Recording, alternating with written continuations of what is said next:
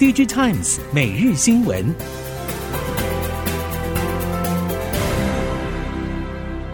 听众朋友们好，欢迎收听 DigiTimes 每日新闻，我是翁方月，现在为您提供今天的科技产业新闻重点。首先带您关心，今年全球电子产业链供应链仍然持续面对库存调整，其中记忆体可以说是最辛苦的一环。不过，记忆体三大厂启动减产效应陆续显现。根据估计，DRAM 与 NAND Flash 供过于求的情况，从第三季将明显改善，最快从第四季起，供过于求比例将由正转负。随着上游减产趋势有志一同，价格进入底部趋势将更为明确。不过，关键还是在于终端需求的复苏速度。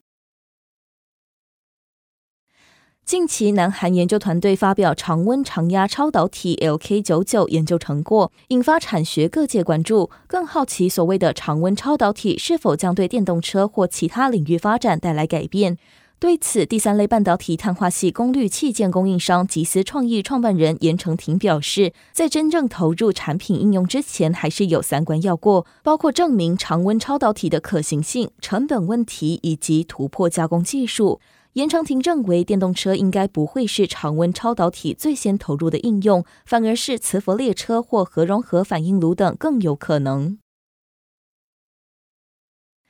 PCB 产业今年上半经历不景气阶段，展望第三到第四季，虽然不排除许多负面因素干扰，不过随着全球经济与消费需求在下半年逐渐复苏，产业景气有望微幅成长。市场看好为苹果供货的 PCB 厂商，在其第三季新品备货阶段，带动公司营运回温。业者预估，今年下半苹果新品备货量大约八千五百万只。此外，由于高阶 iPhone 主镜头部分采用潜望式镜头，升级明显有感，预期 Pro Max 系列占整体比重大约提高到三成左右。在半场期盼苹果今年下半上市的新品能刺激市场需求，带动 PCB 营运回温。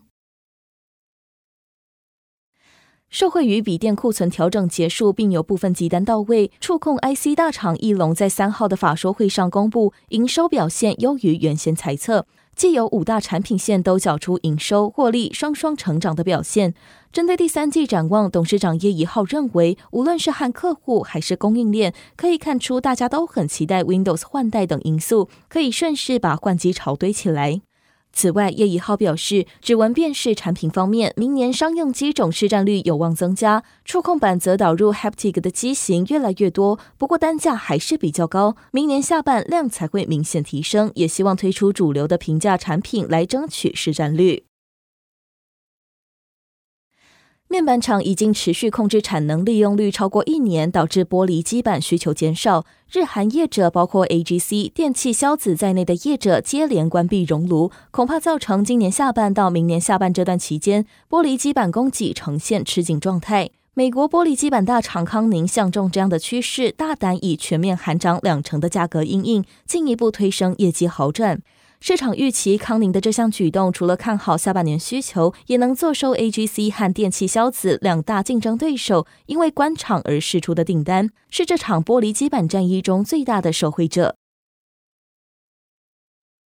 伺服器两大处理器厂 Intel 和超微分别释出对下半年新世代处理器更新的乐观讯息，也让通用伺服器零组件厂倍感期待。伺服器供应链指出，相较于过往，今年伺服器处理器更新的换机潮比较弱，主要是因为整体大环境影响以及横空出世的 AI 排挤效应，也让整体伺服器市场出货疲软。下半年出货量复苏或许有限，不过搭配新一代处理器更新脚步加快，出货数量以及平均单价都有机会拉升。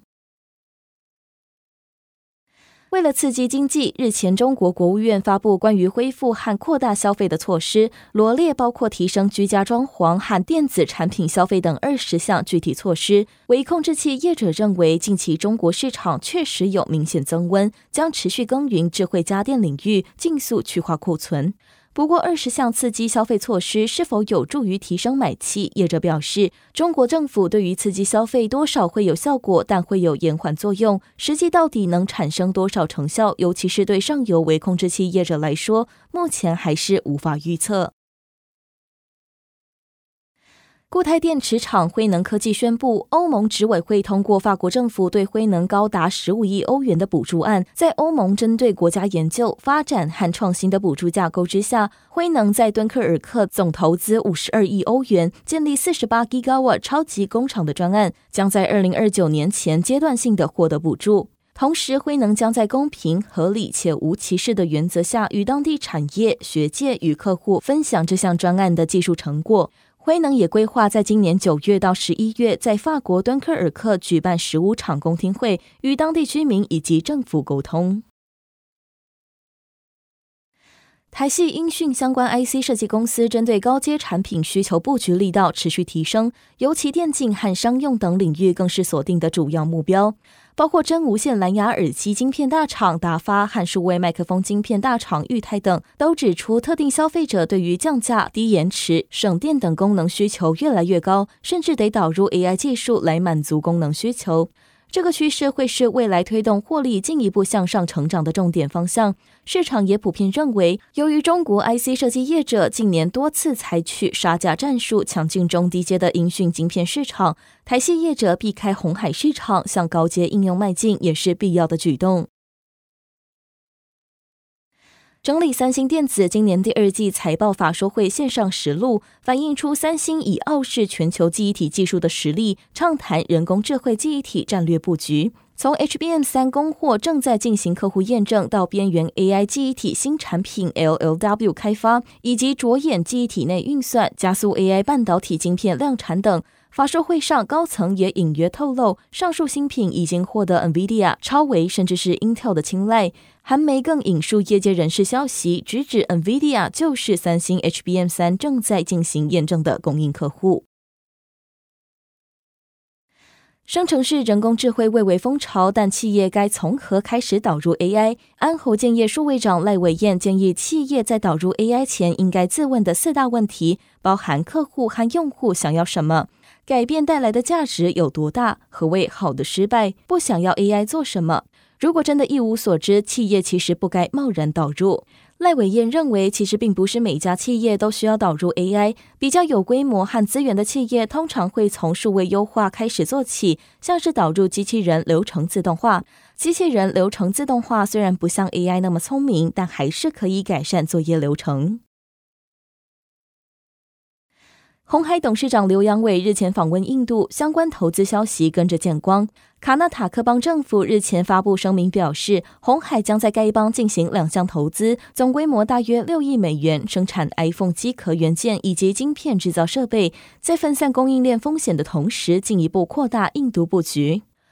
刘扬伟这次访问已经是过去八个多月来第二次出访，除了拜会总理穆迪以及在 Semicon India 二零二三发表演说之外，也与印度电子资讯科技部长等多名官员会谈。刘扬伟曾向印度总理穆迪表示，鸿海将持续在印度布局，打造电子制造生态系统，让各方共享、合作与茁壮。以上新闻由 DigiTimes 电子时报提供，翁方月编辑播报，谢谢收听。